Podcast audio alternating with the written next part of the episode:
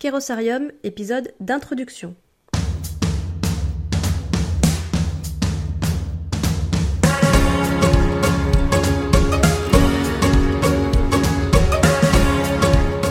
Bonjour et bienvenue au sein de Kérosarium, le podcast des responsables d'associations et fondations. Ici, nous allons partager nos expériences et nos bonnes pratiques pour être encore plus efficaces au quotidien.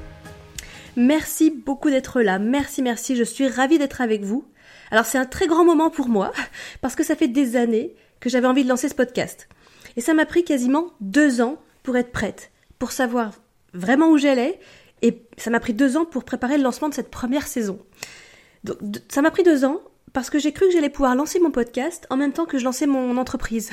Alors c'était complètement illusoire, bien entendu. Mais maintenant nous y sommes, donc je suis très heureuse. Alors bonjour à toutes et tous, bienvenue dans la Keros Nation.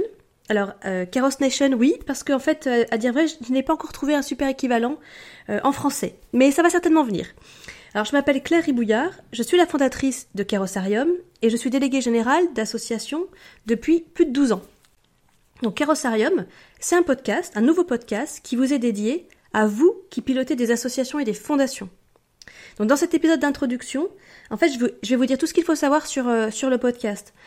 Euh, en fait, à, qui est-ce qu'il s'adresse, pourquoi j'ai lancé et ce qu'il va vous apporter. Donc pour ma part, j'ai toujours travaillé dans une niche dans les associations euh, en fait qui existent. Moi, j'ai toujours travaillé dans des associations d'entreprises. Donc ce sont des assos dont la particularité en fait, c'est que les adhérents sont des personnes morales et non pas des personnes physiques. Et en général, ce sont en grande majorité des entreprises. C'est pour ça qu'on les appelle des associations d'entreprises. Alors elles sont parfois euh, multifilières, elles sont souvent monofilières et elles peuvent être euh, territorialisées, c'est-à-dire sur un, micro-territoire, souvent les régions, aussi les quartiers, et puis ou alors elles peuvent être euh, nationales ou européennes ou mondiales. Voilà. Donc j'estime à environ 3000 le nombre d'associations d'entreprises euh, en France. Il y en a partout en Europe et partout dans le monde. Donc euh, elles ont des statuts juridiques qui sont différents après dans les différentes régions du monde en fonction de, la réglementation.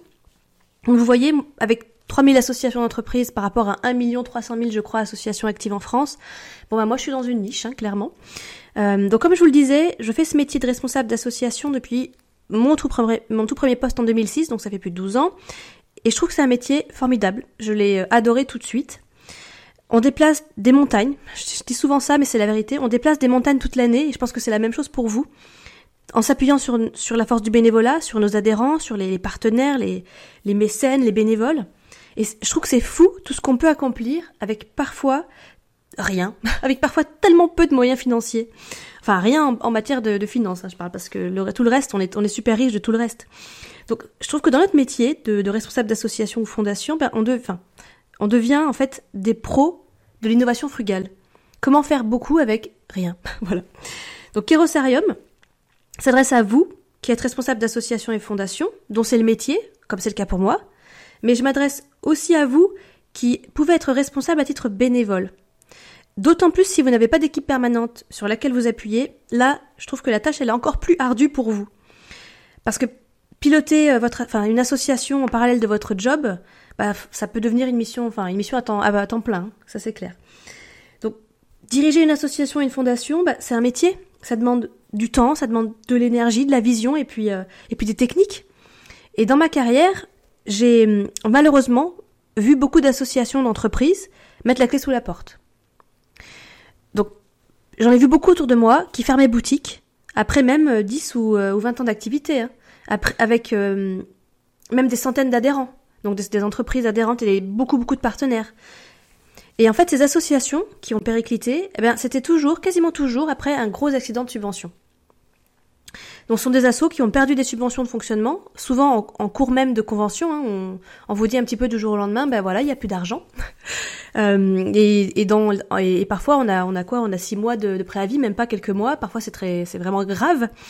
Et ces associations, ben, en fait, elles ont, elles ont, elles ont pas réussi à transformer leur modèle économique suffisamment vite. Ouais, mais elles ont peut-être pas pu le faire parce qu'elles n'avaient pas le temps par rapport à leur trésorerie. C'est vrai que se transformer un modèle éco en très peu de mois de, trésorerie, c'est quand même compliqué. Et ainsi, j'ai vu des filières, j'ai vu des secteurs, hein, des entreprises perdre leur association d'entreprises.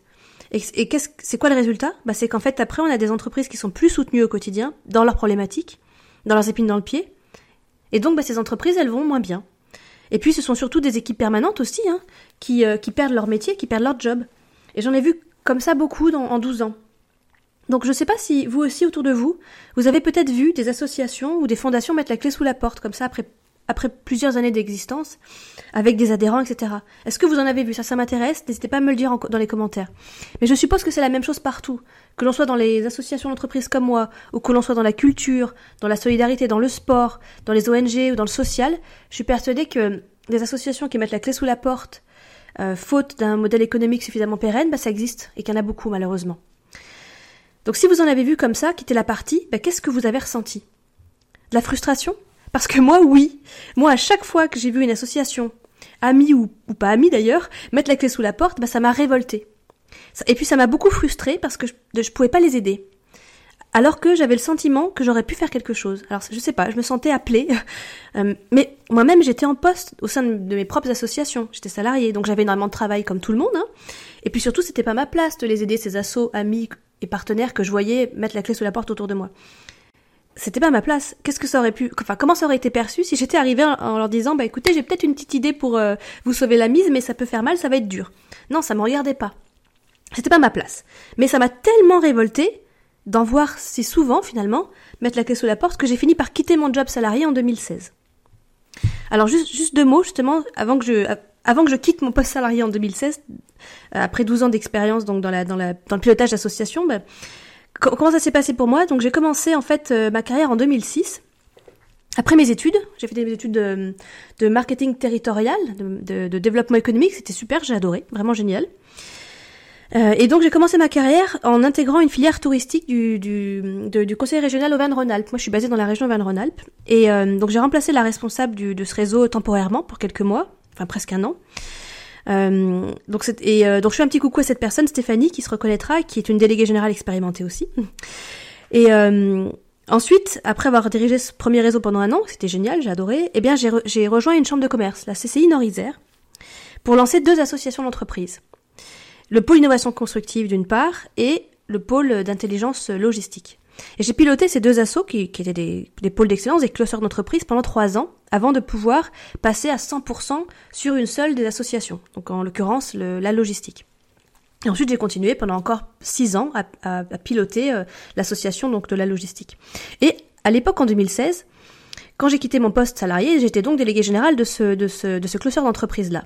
Donc le, le, c'était une association, euh, enfin c'est toujours d'ailleurs une association basée dans le Nord-Isère, donc euh, dans la région Auvergne-Rhône-Alpes, comme je le disais tout à l'heure.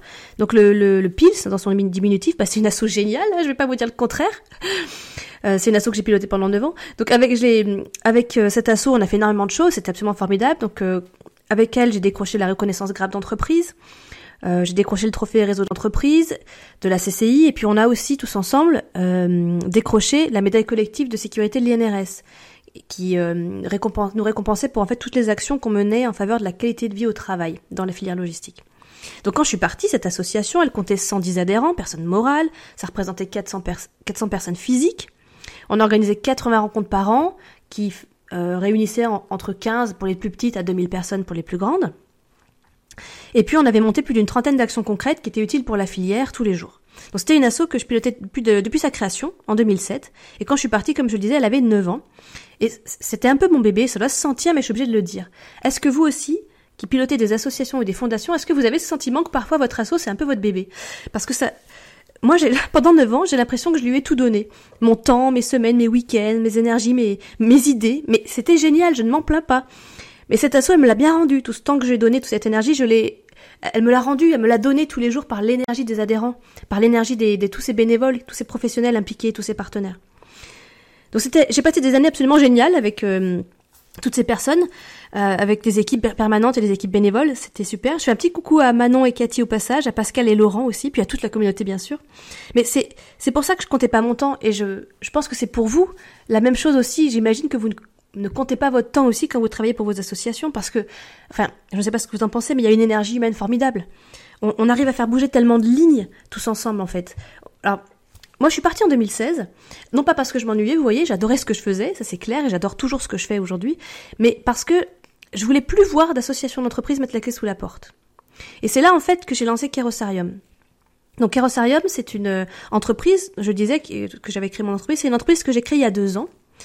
Euh, c'est aussi pour ça que ça a retardé le lancement de mon podcast, c'est que c'était, ça a été long de mettre en place mon entreprise. C'est une super expérience hein, de plonger dans l'entrepreneuriat. J'ai, j'ai adoré. C'était, de voir une autre facette du métier aussi, parce que comme piloter des associations d'entreprise, bah, je travaillais avec des, entreprises tout le temps.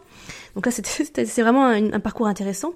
Et donc l'objectif de Kerosarium, bah, c'est de donner aux associations la force d'une équipe permanente, surtout quand elles n'en ont pas, pour assurer un développement pérenne à l'association.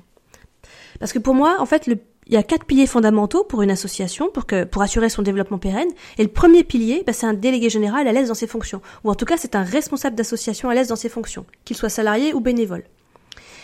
Le deuxième pilier, je trouve fondamental, c'est qu'il y ait une stratégie qui soit ciblée avec un modèle économique cohérent. Hein. J'en ai parlé, la force du modèle économique, c'est tellement important. Le troisième pilier, selon moi, bah, c'est d'avoir une animation dynamique toute l'année avec un relationnel structuré. Et puis enfin, le quatrième pilier, bah, je trouve que c'est le, programme d'action que l'on peut avoir. C'est tout ce que l'on peut apporter à nos, bénéficiaires, à nos adhérents à nos bénévoles, voilà.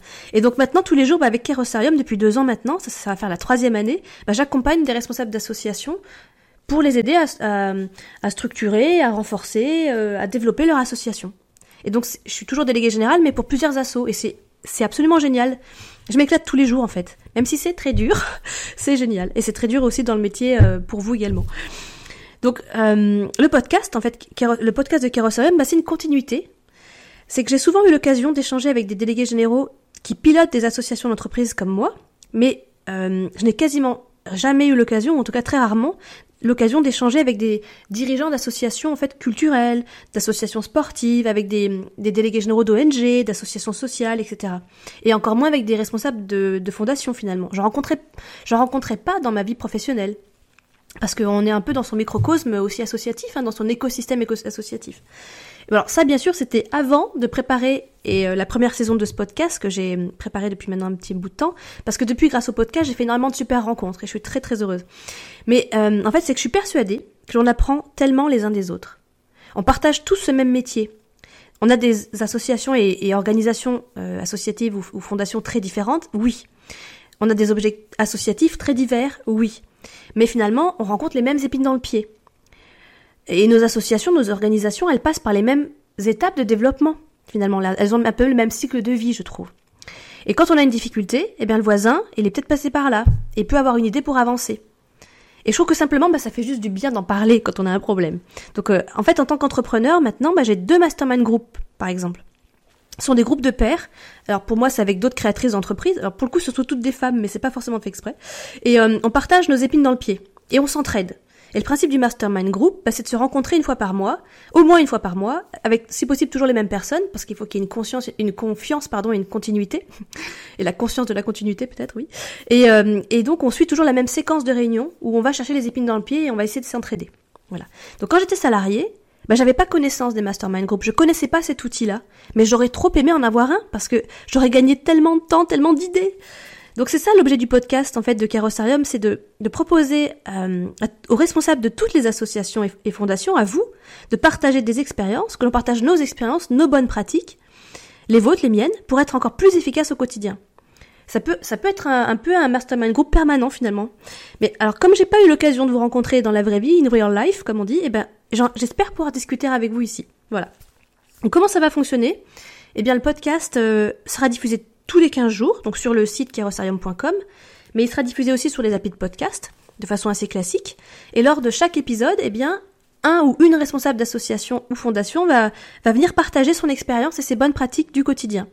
J'aurai un invité, en fait, lors de chaque épisode. Donc on abordera vraiment la technique du métier de délégué général. On va parler, ou de responsable d'association, même bénévole.